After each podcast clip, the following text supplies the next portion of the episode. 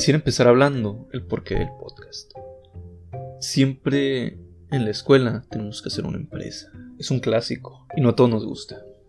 Pero creo que el inicio para un proyecto es indicar la visión y la misión. La misión.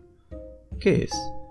El objetivo es charlar, exponer, reflexionar, tratar sobre temas que me parezcan interesantes. Siento que elementos de nuestra generación, en esta temporada digital donde el consumo de redes sociales ha aumentado demasiado y no siempre hay un filtro sobre qué tipo de información consumimos. Noticias, memes, música, drama, fun facts, tanta información condensada y a la vez dispersa al alcance. Pero realmente no sabemos qué tomarnos en serio al respecto de ciertos temas. No pienso ser un mesías o tener la última palabra al respecto. Siempre, simplemente darle espacio, darle un tiempo a pensar lo que vemos. Puedes escucharme de fondo o poner atención a lo que diga. Visión. ¿Qué tengo que ofrecer? ¿Qué es lo que quiero llegar con este podcast? Es sencillo, satisfacer la necesidad de exponer mi manera de ver y tratar los temas. Compartir una manera de ver el mundo. Hablar sobre las cosas que provoquen algo. Una reflexión que pueda abrirme y pueda ayudarte a pensar. Tal vez de manera más profunda acerca de lo que ves, escuchas y hablas. Como digo, puedo ser dos cosas en tu vida, un sonido de fondo o una voz en tu cabeza. Bueno, este proyecto inicia inspirado por la misma razón que me inspiró a adentrarme a la poesía, con Mario Benedetti. Ha sido quien me ha movido las ideas por su manera de ver el mundo, a veces irónica, tan simple y en esa simpleza hallar la profundidad. Cuando recién entré al mundo de la poesía, de leerla y escribirla, la escuchaba de la propia voz de Benedetti con un disco que se llama El amor, las mujeres y la vida, que me cautivó y me invitó a buscar más de lo que ya conocía, sus poemas.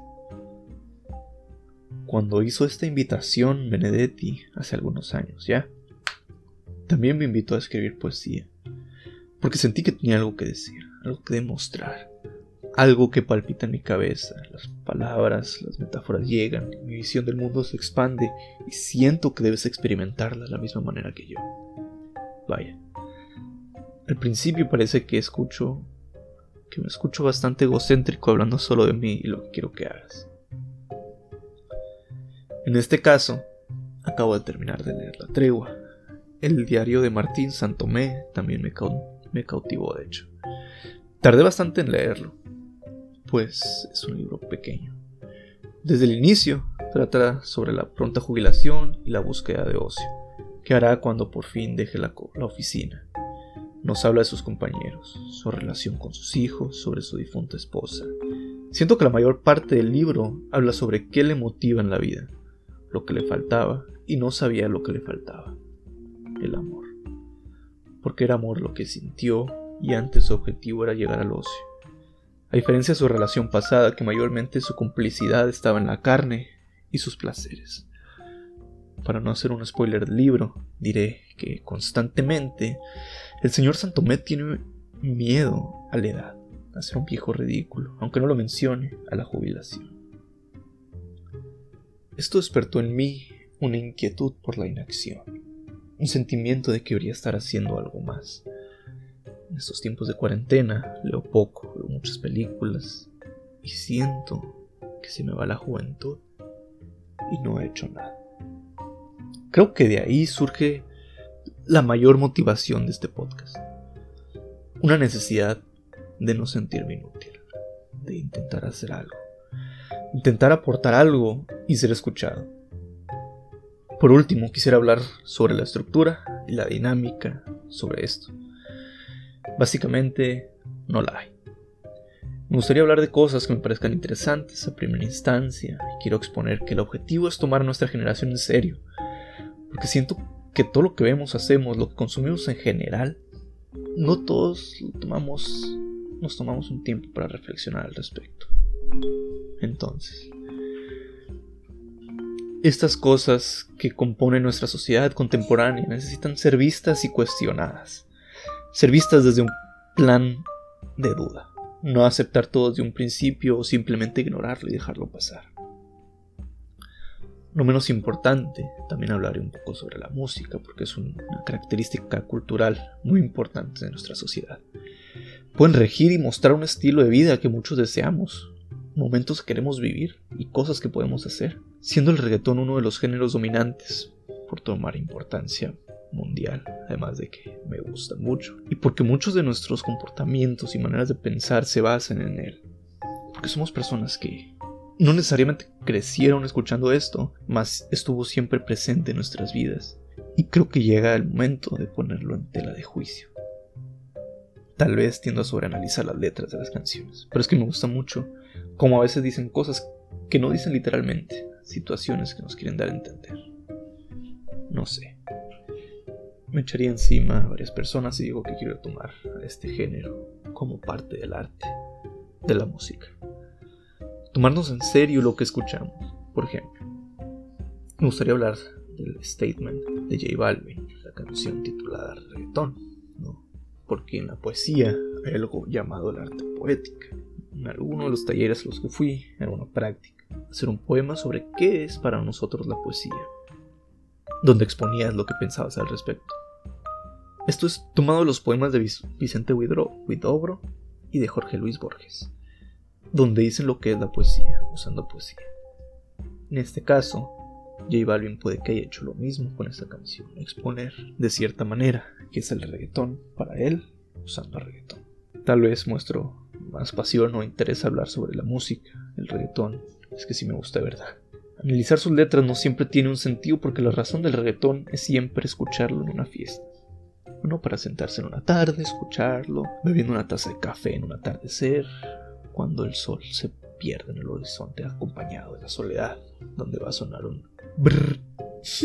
Situaciones que nos generan querer estar moviéndonos, bebiendo, compartiendo momentos con nuestros amigos, bailar y tirar el flow y dejarse llevar simplemente. No, no se puede. No se puede tomar en serio. Pienso que el, el arte, mucho de lo que importa al exponer una obra, es la intención con la que se expone, su argumento y qué nos quiere decir. Podemos averiguar juntos qué nos quiere decir este género ahora internacional. Además de la música, quisiera exponer un par de ensayos por ahí que he escrito. Además, acerca de cómo el Internet percibe conceptos simples como la muerte, la vida, la atención. Todo enfocándose al tema de nuestra percepción de estos elementos y preguntarnos, ¿qué es real dentro de las redes?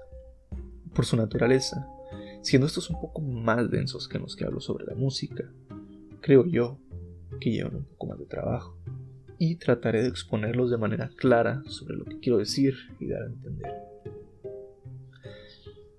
Porque es importante empezar a fijarnos en la era digital. ¿Cómo podemos saber qué es lo real y qué no? Tratar de descubrir lo que hace real algo en Internet. Seremos el visitante un millón, tendremos grandes premios si hacemos clic. Oye, no lo sé. Eh, bueno, en realidad se me olvidó como promocionar el siguiente episodio. Eh, solo hablé como de una pequeña introducción acerca de lo que quiero hacer, del objetivo y a dónde quiero llegar, ¿no? A dónde queremos llegar. Eh, en el siguiente episodio tenía la duda de si exponer primeramente uno de estos ensayos que mencioné acerca del internet o si hablar de, del reggaetón o de esta visión del reggaetón que, mencioné. Y pues me decidí por lo más atractivo por lo más atractivo que es el reggaetón entonces expondré un ensayo un ensayo perdón de John Karamanika del New York Times. Entonces es un ensayo que habla sobre los álbumes que ya no son tan nuevos, pero son de estos salidos en, mayo, ¿no? Este ensayo fue escrito en mayo. Habla de los álbumes de J Balvin y Bad ¿no? Colores y yo hago lo que me da la gana. Se me hacen unos álbumes interesantes porque ya lo, ya lo voy a mencionar, pero les voy a dar como una breve introducción a lo que veremos al siguiente, que como el reggaetón ya tiene su historia, ya tiene donde tomar bases, ¿no? Entonces se da espacio, se da la oportunidad para experimentar. En este caso, eh, Bad Bunny toma elementos del pasado para crear un reggaetón nuevo, ¿no? Para crear un reggaetón contemporáneo que hoy en día lo escuchamos, ¿no? O sea, se da la oportunidad de experimentar un poco. Yo lo considero como una visión un poco más minimalista a colores, que tiene un enfoque interesante, ¿no? Porque sabemos que escuchaban la canción y, o sea, el equipo de producción de J Balvin, incluido él, escuchaban la canción y decían, mm, ¿sabes qué? Es que este álbum, digo, esta canción, me recordaba este, me, me suena este color. Como que, ¿sabes qué? Discutían un poco y llegaban a un acuerdo sobre qué color les representaba cada canción. Y digo que es como una visión un poco más minimalista. ¿Por qué? Porque toma de estructura, toma como base el reggaetón, ¿no? Y a partir de ahí le hace sus arreglos, le mete sus cositas, que es como una trascendencia del reggaetón, que es como ir un poco más allá, es como el futuro del reggaetón.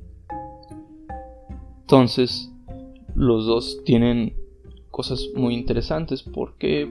Porque en sus portadas también son, son interesantes que nos dan como la esencia de lo, de lo que estoy diciendo, ¿no? Una visión del pasado y una visión del futuro. Que es con, por ejemplo, con colores. Es una obra de Takashi Murakami.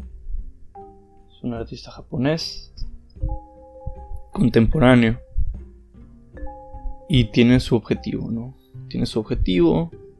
Y el Balvin tiene su objetivo también al, al hacerse como socio, por así decirlo, con Takashi Murakami, de poner una obra de él en, de, portada, ¿no? que son las flores, su, su sello característico de Murakami. Y yo supongo que es algo importante que merece ser mencionado. Entonces, eh, te invito a que te quedes y escuches el siguiente episodio. Saludos.